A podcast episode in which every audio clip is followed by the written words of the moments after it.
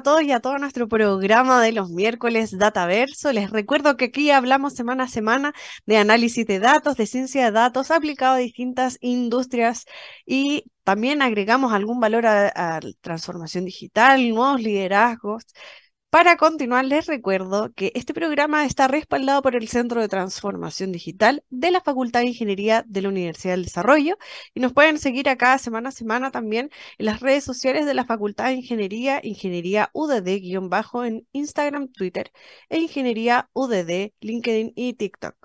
Asimismo, los invito a seguir las cuentas de Divox Radio en Instagram, Twitter, Facebook, LinkedIn, Divox Radio y bueno, los invito a seguir en nuestra señal. Hoy hablaremos de digitalización y el uso de tecnologías en la agronomía y estaremos junto a Francisco Altimiras, quien es Chief Technology Officer en Instacrops y de profesión es ingeniero en biotecnología de la Universidad de Chile, también doctorado en la Universidad de Adolfo Ibañez, informática de eh, la Universidad Católica en Magíster. Los invito a acompañarnos en nuestro programa, va a estar muy interesante. Vamos a una breve pausa y ya volvemos. Tecnología, innovación y ciencia. A un solo clic ya comienza un nuevo programa en Divoxradio.com.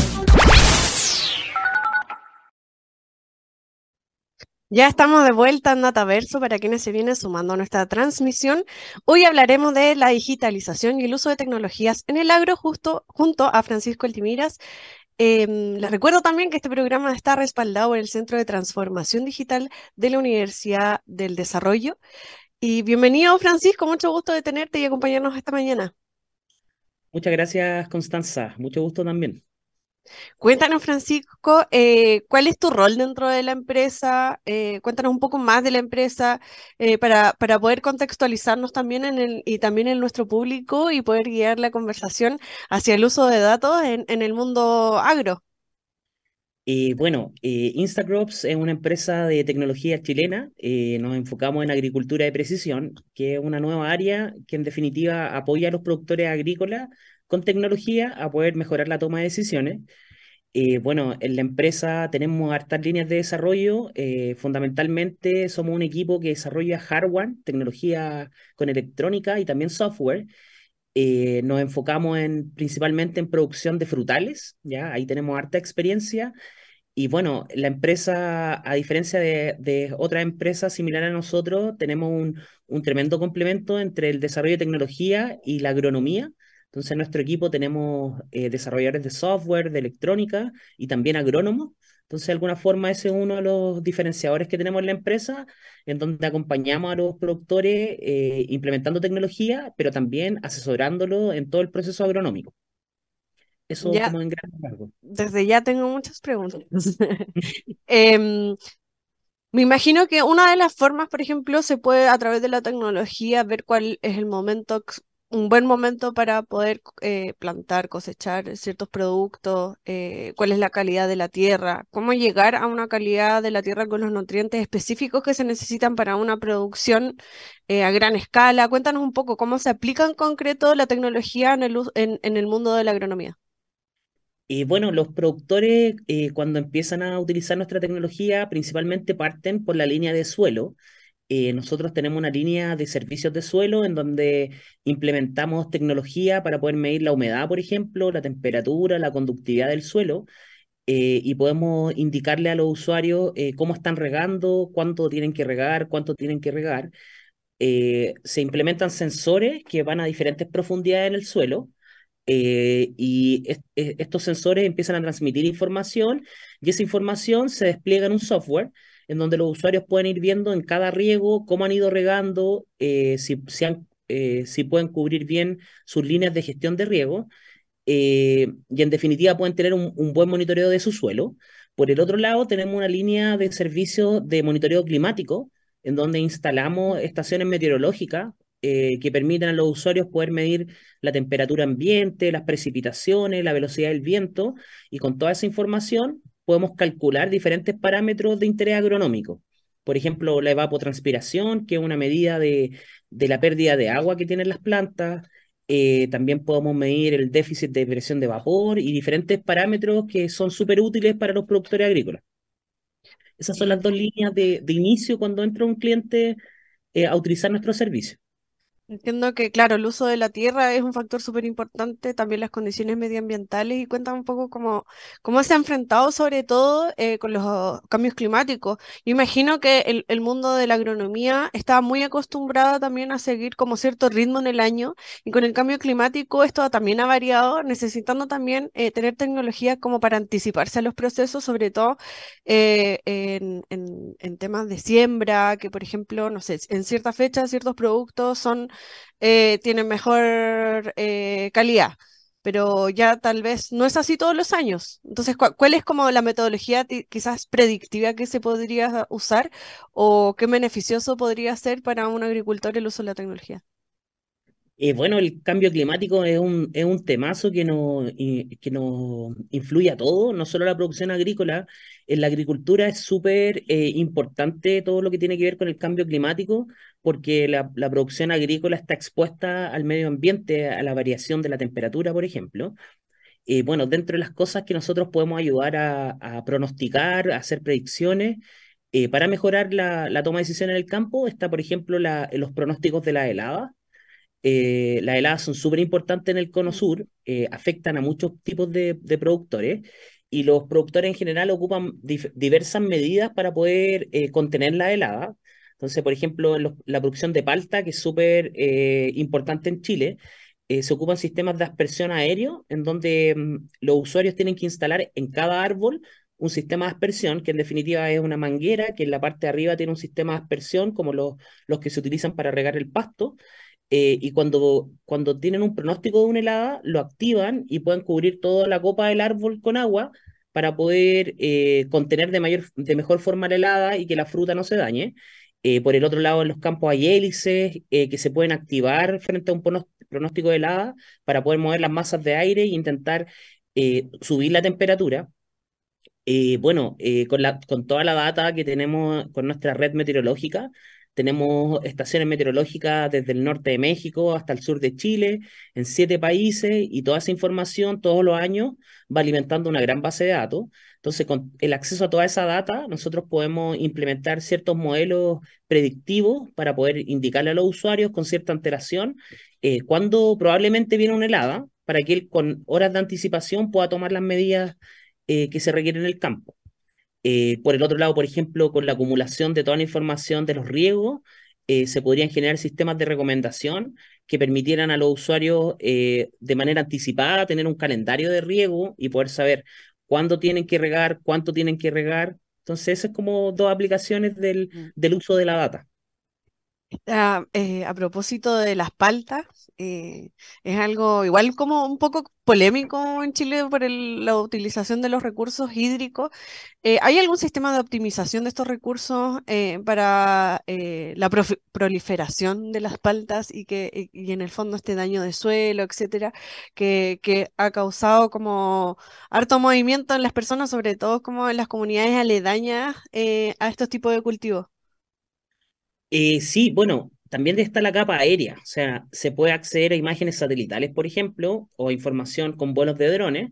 Entonces, de alguna forma, uno puede tener un, análisis desde arriba de cuáles son los flujos de agua, cuál es la disponibilidad de agua, eh, por ejemplo, un análisis de las cuencas, un análisis, limnológico para poder saber cuáles son los flujos de agua, eso como de, de la escala desde arriba pero también el uso eficiente del agua utilizando este tipo de sensores de humedad eh, permite eh, ocupar el agua de manera eficiente, o sea, no, no regar eh, acorde a la experiencia, lo que he hecho en los años anteriores, por ejemplo, en cada sector lo voy a, lo voy a regar siete horas, tres veces a la semana, sino regar acorde a las necesidades del campo. Entonces, este tipo de sensores que te comentaba en un principio permiten saber exactamente cuál es la necesidad que tiene el, el cultivo y regar de manera lo más eficiente posible. Eh, bueno, el otro punto también eh, tiene que ver con el control del, del riego.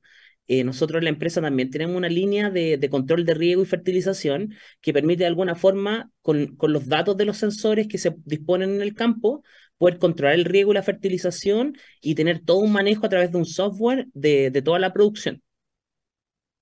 El uso de datos en, en todo el las producciones, em, cuéntanos como, cuál es el uso que más se le da a los datos, por ejemplo, eh, la meteorológica que tú nos mencionabas, em, ya, ya te da alguna señal como predictiva, pero ¿cuáles son las otras formas que también se podrían utilizar los datos? ¿Cuáles son los datos que tienen más relevancia en la utilización de la optimización de los recursos básicos para tener una mejor eh, cosecha, etcétera?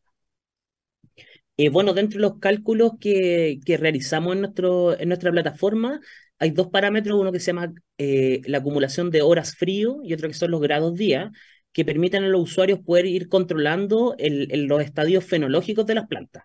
En definitiva, la fenología de las plantas tiene que ver con el desarrollo de cada temporada, desde que eh, sale el primer brote, comienza la floración, después la generación de la fruta, la fruta madura, se cosecha y así parte el nuevo ciclo. Entonces, con el cálculo de estos parámetros, los grados día, la hora frío, el usuario puede ir controlando eh, cuál, cuál, ha sido la acumulación de, de frío o de, de calor que tiene su cultivo y eso le permite poder tener una comparativa con las temporadas anteriores. Entonces, de alguna forma, con, con, el análisis de estos datos, puede comparar qué tan desfasado estoy de los años anteriores para poder proyectar si yo voy a cosechar semanas antes o semanas después en comparación a los años anteriores. Ese es uno de los parámetros. Eh, uno de los parámetros que más se, se, miden tiene que ver con la temperatura, o sea, la, la, oscilación de la temperatura a lo largo de los años con todo el tema del cambio climático, cada vez más importante. Entonces, para los usuarios es súper importante poder determinar cuándo viene una helada, que era lo que comentaba recién, también las horas de calor durante el verano, cuántos, cuántos días tenemos mayor eh, temperatura mayor a 30 grados. Eh, y eso, eso en definitiva son como casos de uso en relación al, al uso de la data. Oye, una consulta año a año, esta variación va cambiando mucho, como cuál es el registro de, de, del cambio climático en estos datos. Y bueno, en la temperatura podemos ver eh, un aumento acelerado en, en, en, la, en la, la, temperatura durante el verano, también una disminución de la temperatura durante el mm. invierno, también un, un, cambio súper aleatorio en las precipitaciones, ¿ya? Eh, quizás tenemos la misma, la misma cantidad de milímetros eh, acumulados de, de, precipitaciones todos los años, pero la diferencia es en con qué, eh, con qué intensidad. Entonces, Vemos, por ejemplo, algunas semanas durante el invierno que hay una cantidad de lluvia muy grande, ¿ya? Versus años anteriores quizás que está distribuida en diferentes días. Mm. Entonces eso, eso también afecta harto la producción y es súper importante también eh, poder tener un buen manejo de las precipitaciones en, relación a, a, que es un parámetro que no podemos controlar eh, y cuando los cultivos están con fruta, las precipitaciones quizás afectan eh, cuando están en las últimas etapas de la producción. Claro, eh, todo el mundo agrario se ha tenido que adaptar también al cambio climático, sobre todo como con lo que tú nos mencionabas, que, que el registro son las temperaturas extremas, tanto con frío como calor. Cuéntanos un poquito más de Instacrops, em, eh, sobre la misma empresa, eh, alianzas. sé que tiene una alianza con Kimich. Cuéntanos un poquito más acerca de eso. bueno, la empresa anunciamos a principios de este año una alianza con SQM. Eh, estamos súper contentos con esta alianza, va a permitir un gran crecimiento para nuestra empresa. Eh, bueno, el foco principal de esta alianza con SQM tiene que ver con la generación de nuevos modelos de negocio, con harto foco en la sustentabilidad, de qué forma podemos aportar nosotros a, la comunidad eh, agrícola latinoamericana, desde México hacia Chile, en poder generar la implementación de esta tecnología siempre que pensar que eh, el, terreno agrícola o la producción agrícola es muy poco tecnologizada. Entonces, poder llegar a, muchos productores con tecnología de fácil uso y, de fácil acceso es súper importante. Entonces, esta alianza con SQM va a permitir poder llegar a muchos más usuarios, ya poder eh, trabajar en conjunto con SQM para eh, utilizar toda la infraestructura que ha construido SQM todos estos años para poder llegar a muchos más productores y también harto foco en poder aportar en la línea de nutrición de los cultivos. Ya nosotros actualmente eh, tenemos diferentes líneas de negocio en Instacrops en relación al monitoreo del suelo, monitoreo del clima, monitoreo de los pozos, por ejemplo, también el control del riego y de la fertilización pero actualmente estamos desarrollando una nueva línea que tiene que ver con el monitoreo de la nutrición en los suelos. Entonces, eh, eh, SQM tiene un tremendo, una tremenda experiencia en la fabricación de fertilizantes solubles. Entonces, en conjunto con ellos vamos a desarrollar esta nueva línea de nutrición que nos va a permitir crecer mucho más y, y poder generar nuevas líneas de, de negocios para ambas empresas. El- la línea de nutrición tiene que ver con em, los nutrientes que tiene la tierra para tener mejor eh, cosecha, en el fondo, ¿cierto? Exacto. O, Como o es la calidad del, al- del alimento. eh, es directamente en el suelo. O sea, es de alguna forma en la misma línea que hemos ido desarrollando en Instacrops, en donde ponemos sensores en el suelo para monitorear la humedad, ¿ya? Y tenemos un software que permite poder hacer un análisis de cómo está regando. Eh, queremos desarrollar lo mismo, pero a nivel de los fertilizantes. Entonces, poder saber cuál es el porcentaje de nitrógeno, fósforo y potasio que tiene el suelo. Y de esa forma poder generar una línea de monitoreo en nuestro software y poder generar recomendaciones al usuario. Entonces, indicarle qué sectores tienen bajos niveles de fertilizante, qué sectores tienen un buen manejo y también, ya que nosotros también tenemos controladores de riego y de fertirriego, poder conectar toda esa información y de alguna forma automatizar todo el proceso, que ese, es el, el fin en, en definitiva de- del uso de esta tecnología. Em, por ejemplo, en, ustedes trabajan con empresas grandes, pero también con pequeños agricultores. Sí, trabajamos también con pequeños agricultores. Ahí también te puedo mencionar un proyecto que llevamos trabajando ya cerca de un año con INEA. Eh, no sé si conoce el INEA. No. Bueno, Línea es un instituto eh, en Chile de investigación en, en temas agronómicos.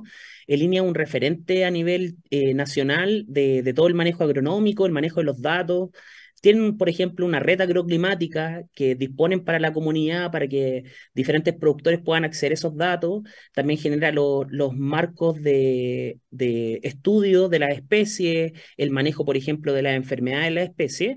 Y bueno, con ello estamos trabajando en un proyecto con INDAP hace cerca de un año, en donde intentamos implementar la tecno- tecnología Instacrops en productores más pequeños, eh, lo que nos ha permitido eh, poder de alguna forma adaptar nuestra tecnología a otro tipo de, de productores, eh, poder entender cuáles son las necesidades de los productores más chicos.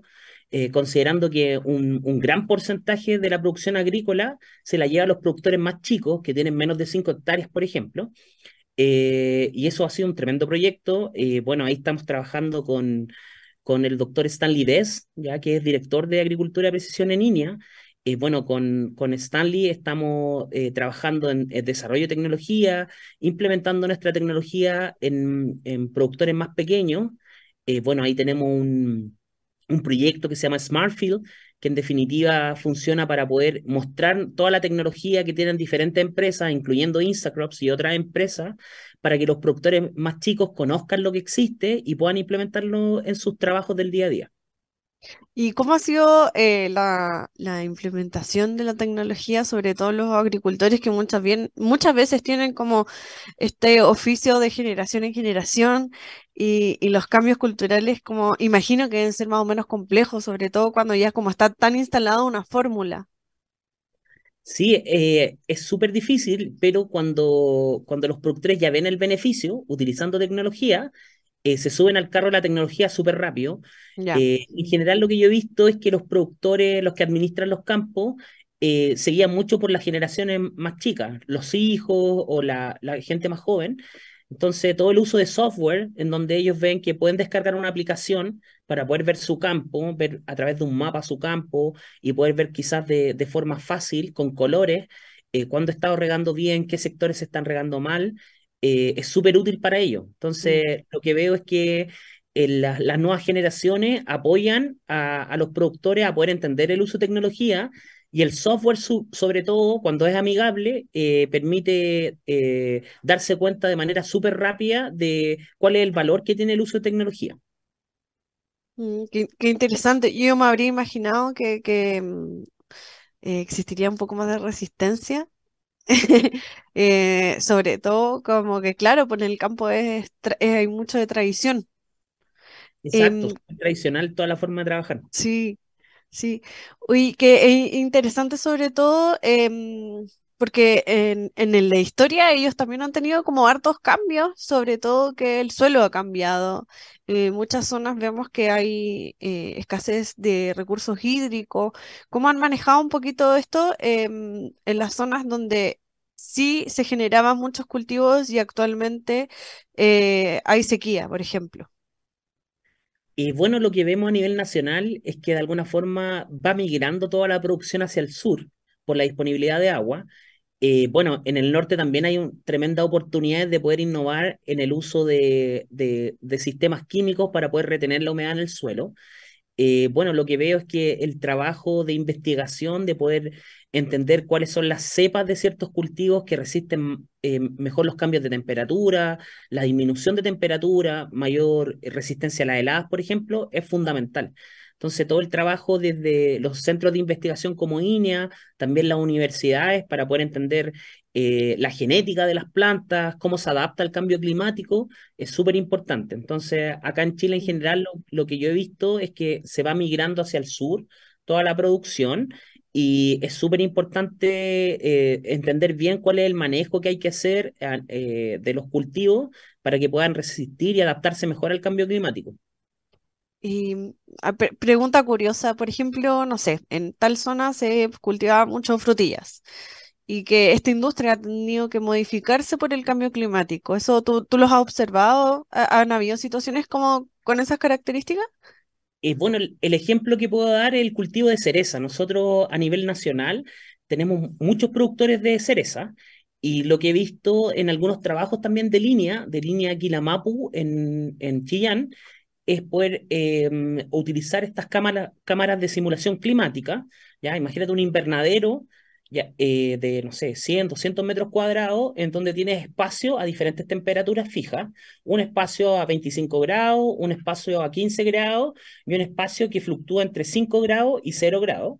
Entonces tiene de alguna forma un, un invernadero para poder hacer experimentación de especies.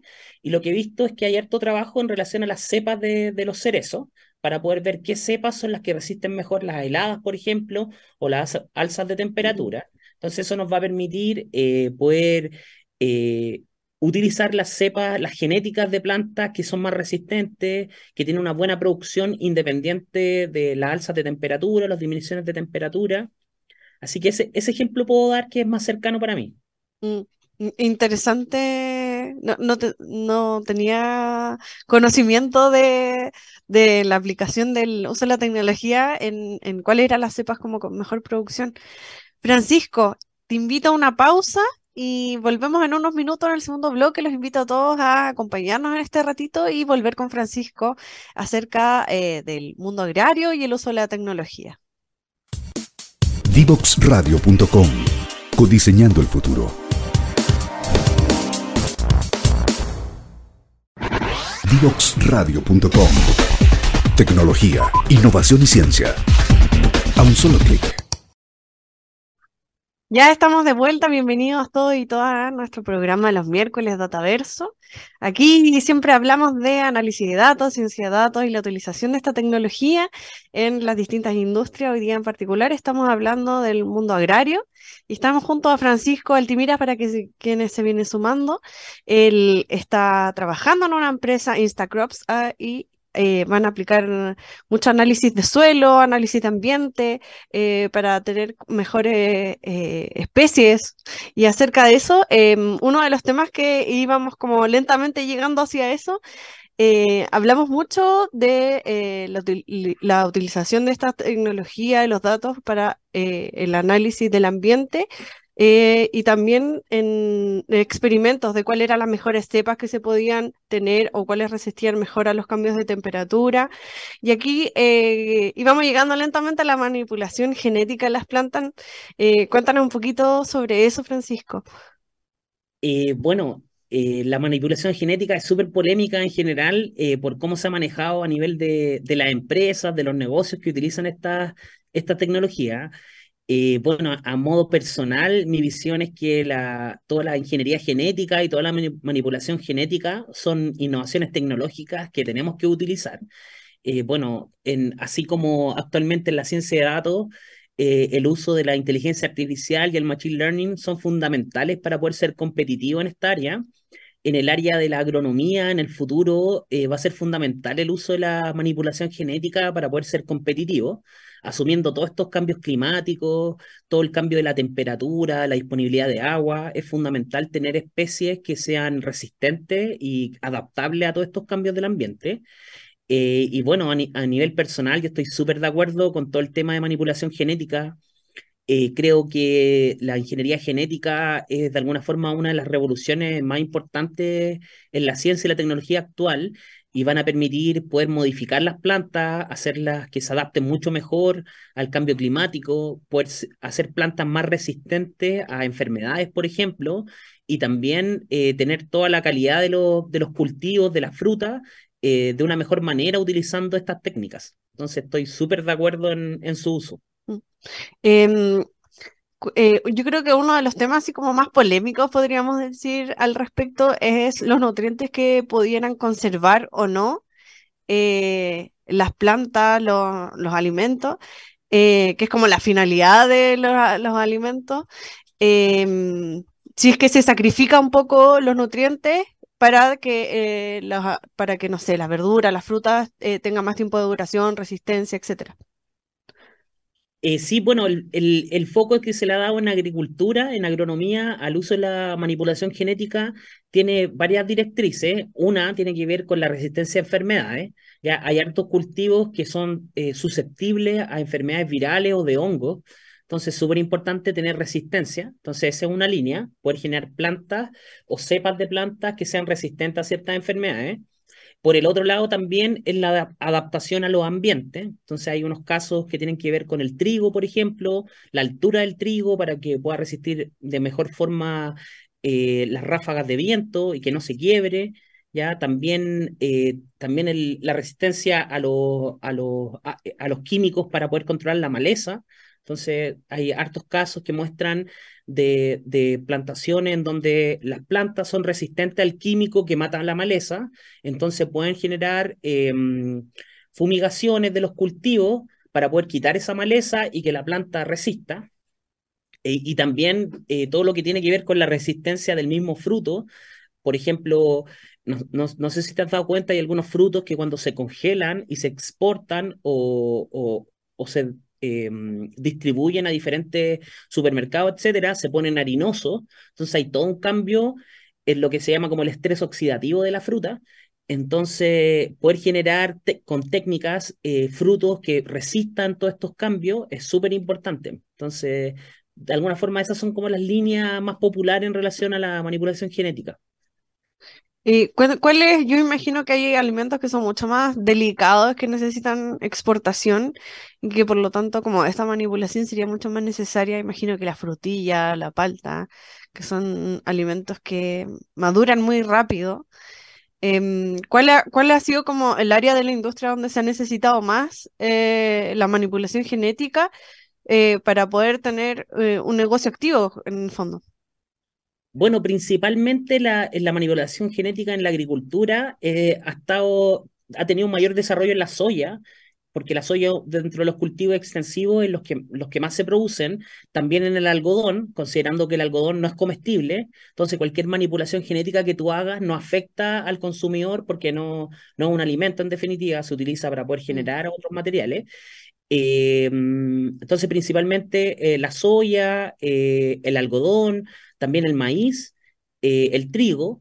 Eh, en cultivos de fruta estamos recién en una etapa muy experimental de poder eh, identificar, por ejemplo, cuáles son los genes relevantes en la producción de la fruta, en los azúcares o en las propiedades organolépticas de la fruta, pero el mayor desarrollo está en cultivos extensivos, no, no cultivos intensivos como frutales. Em, por ejemplo, hay, hay un hay un tema que yo creo que es como, no sé si es mito o realidad sobre la soya de la que infertiliza las tierras. ¿Qué, tan cierto es eso? Eh, bueno, yo creo que tiene que ver mucho con, la polémica de cómo se, cómo se manejan las grandes empresas y los corporativos con el uso de transgénicos. Eh, ahí el gran problema que hay es el manejo de las semillas, yo creo realmente, porque la, transferencia de, genes, la manipulación genética, es una innovación tecnológica que es abierta y cualquiera la puede utilizar. El gran problema es que los grandes corporativos eh, utilizan estas técnicas para poder generar, por ejemplo, productos que no generan semillas y tener un manejo de las semillas. Mm. Entonces, ahí está el, gran problema. En relación a, esa pregunta en particular, no, no tengo, no, nunca lo había escuchado, entonces realmente no lo sé, pero lo que sí conozco es que en la soya hay manipulación de la albúmina, que es de alguna forma la macromolécula que, acumula azúcar. Entonces, en definitiva, hay algunos, hay algunos proyectos que he escuchado que tienen que ver con manipular la albúmina para, para tener una soya que acumule mayor cantidad de azúcares, proteínas, por ejemplo. También hay hartos problemas con los alérgenos dentro de la soya. Hay mucha gente que, que, genera alergias con, al consumir soya, entonces también hay una manipulación de todas las moléculas dentro de la soya que generan este tipo de alérgenos para poder disminuirlo. Eso, eso como en relación a la soya. Y, llegamos rápidamente a los transgénicos. ¿Qué, ¿Qué son los alimentos transgénicos? Partamos como de cero. Eh, bueno, los alimentos transgénicos es cuando tú ingresas un gen foráneo, que es un, un gen que no es, eh, no es natural en esa especie, tú lo introduces eh, utilizando ciertas técnicas moleculares eh, bueno, la transgenia es una innovación tecnológica. Yo, yo a nivel personal estoy súper de acuerdo. ¿ya? El gran problema tiene que ver con lo que te mencionaba, los grandes corporativos que utilizan estas tecnologías para poder generar eh, de alguna forma monopolio en el uso de, de, la semilla o en ciertas cosas. Entonces yo creo que en, algún momento, con todo el avance tecnológico de la biotecnología, la biología molecular, la bioquímica, eh, va a permitir que cualquier usuario pueda usar transgenia sobre sus cultivos y poder mejorarlo. Entonces yo me imagino, no sé, en, en el futuro cerezo, eh, que es una de las grandes producciones que tenemos en Chile, cerezo resistente a las heladas, por ejemplo, o resistente a ciertos virus que afectan la producción, por ejemplo, uva vinífera o uva de mesa resistente a la botritis, a través de, de la inserción de ciertos genes para poder controlar estos hongos. Eh, entonces yo estoy súper de acuerdo, o sea, eh, creo que es una innovación tecnológica que hay que utilizarla bien, eh, hay que dejarla disponible para cualquier productor, no adueñarse de alguna forma de estas estas mm. tecnologías, los grandes corporativos, y poder aportar a la, a la comunidad agrícola que tenga mejores producciones y sean más eficientes. Y cuéntame un poquito, porque ahí ya cuando hablamos de las grandes producciones y la apropiación de semilla, entramos en un tema ya más de políticas públicas Em, ¿qué tan preparado crees que está Chile actualmente como para asumir toda la tecnología? La tecnología ha traído muchos cambios y muchas veces las leyes están mucho más atrás de, lo que se necesitaría actualmente. Eh, bueno, yo cuando me preguntan en relación como a la tecnología, lo que trabajamos en Instacrops, eh, yo siempre cuento que la línea de entrada a, a, los servicios que ofrecemos en la empresa tiene que ver con el suelo, con el monitoreo de la humedad, cómo están regando, también el monitoreo del clima y también el control del fertirriego. ¿ya? En el caso de, los alimentos transgénicos, etcétera, faltan muchos años para poder llegar a eso. Mm. Eh, lo primero es un, un, manejo molecular de los cultivos, poder saber qué cultivos han sido manipulados genéticamente y cuáles no.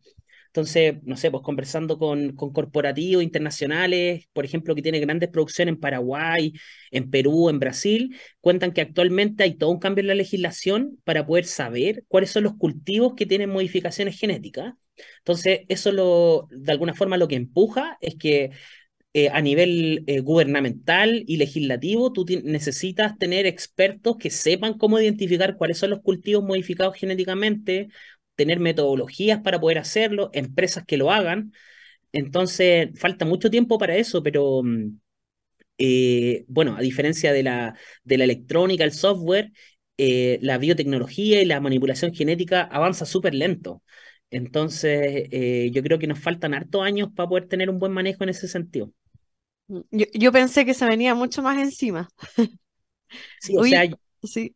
Yo creo que, que lo, lo, primero que va a partir en relación a la manipulación genética es el, o sea, lo que existe actualmente en relación a las semillas, eh, ya, pero cuando se masifique va a tener que ver con adaptación climática, 100%. O sea, tener especies que resistan mm. las altas temperaturas, las heladas, etcétera.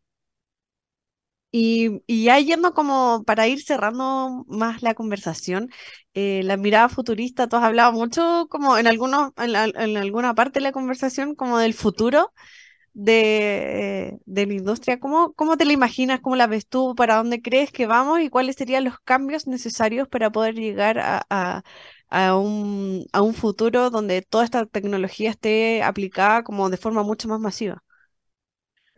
Eh, bueno, yo creo que el, lo que va a impactar más la agricultura tiene que ver con las redes de transmisión de datos. O sea, las empresas de telecomunicaciones van a tener una infraestructura tal que va a permitir tener 5G, quizás 6G en el futuro, en todas las zonas rurales, ya que es un tema fundamental, para poder disponibilizar nuestros sensores y, que transmitan y poder verlo en un software, tú requieres que haya una red de transmisión de datos, ya una red inalámbrica. Entonces, en ese sentido, cuando ya tengamos una red 5G, 6G en las zonas rurales, va a permitir tener una, una calidad de la transmisión de datos súper buena. Vamos a poder tener eh, una cantidad de volúmenes de datos grande que se va a poder transmitir en las zonas rurales y eso va a permitir la automatización de todos los procesos. O sea, yo me imagino en el futuro eh, poder tener software como los que tenemos en Instacrops, que van a poder controlar todo el campo, que va a poder tener estaciones de drones, en donde los drones van a poder hacer vigilancia de los campos, van a poder hacer las fumigaciones de los campos, por ejemplo, maquinaria robótica trabajando en el campo, aportando en los procesos que son difíciles de llevar, porque no, sé si tú sabes, pero tenemos un tremendo problema en Chile con la mano de obra asociada a las cosechas, etcétera. Súper complejo para los productores poder tener la cantidad de personas que se requieren para poder cosechar decenas de hectáreas de fruta.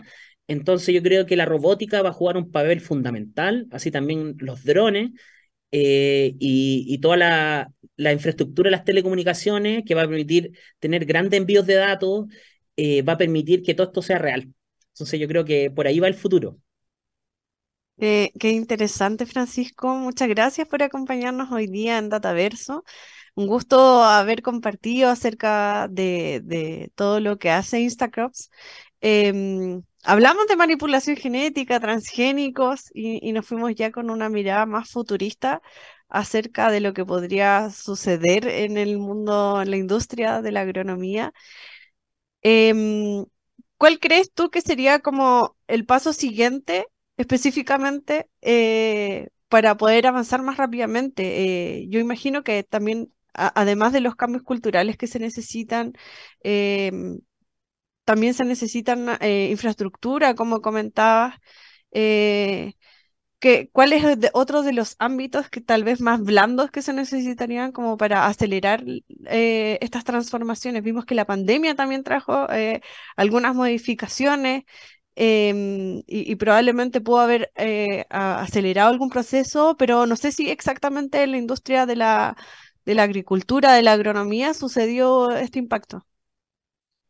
Y bueno, yo creo que lo más importante es poder tener apoyo para empresas, eh, para los productores agrícolas y también para empresas de servicios como, como Instacrops, tener apoyo en relación a, a, la, a, los, a los fondos gubernamentales, a los fondos privados que apoyen este tipo de empresas, también que mm, eh, los productores tengan acceso a financiamiento para poder implementar tecnología. Entonces hay toda una pata financiera que es súper importante. De qué forma nosotros apoyamos al productor de fruta o al productor agrícola en general a que él pueda tener eh, el presupuesto necesario para poder implementar tecnología.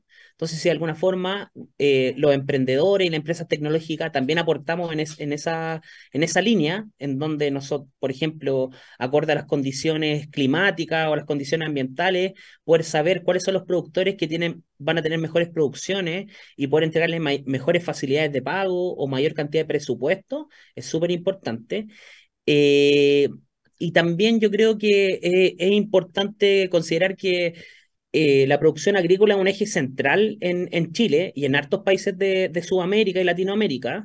Entonces, súper importante el apoyo a través de, de agencias como Corfo, como ANIT, que es la Asociación de Investigación, que hayan fondos disponibles para poder investigar en, esto, en nuestro ámbito y poder generar nuevas tecnologías que impacten a toda la comunidad. Muchas gracias, Francisco, por tu opinión, por tu conocimiento. Em, le invito a todos a ir a una breve pausa. Despedimos a Francisco. Muchas gracias por acompañarnos en esta oportunidad en Dataverso. Y los dejo a todos invitados para el siguiente capítulo también Francisco, no sé si quieres hacer algunas palabras de cierre. Sí, muchas gracias también, Constanza, por la invitación. Eh, bueno, los invito a todos a que puedan eh, ingresar a nuestra página web www.instacrops.com. También tenemos redes sociales, LinkedIn, Instagram, Facebook. Nos pueden buscar como Instacrops. También pueden descargar nuestra aplicación móvil en, Play Store o en, o en App Store, buscando la palabra Instacrops. Así que muchas gracias por el tiempo. Súper buena la conversación.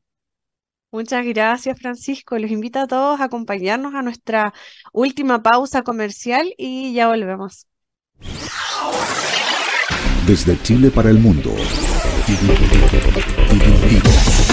Divox Radio.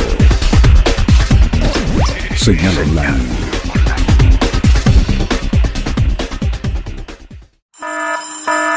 Ya comienza un nuevo programa en divoxradio.com Ya estamos de vuelta en Dataverso. Muchas gracias a todos y a todas por acompañarnos en este programa. Hablamos sobre agricultura, análisis de suelo, de ambiente, cambio climático, alimentos transgénicos y manipulación genética en los alimentos. Si es que te perdiste este programa y llegaste hasta este punto, te invito a que ingreses a Divox Radio y busques el repositorio de todos los programas de Dataverso que nos acompaña todos los miércoles. Les agradezco su compañía esta mañana y los invito a seguir semana a semana en, en Dataverso, el programa respaldado por el Centro de Transformación Digital de la Facultad de Ingeniería de la Universidad del Desarrollo. Muchas gracias.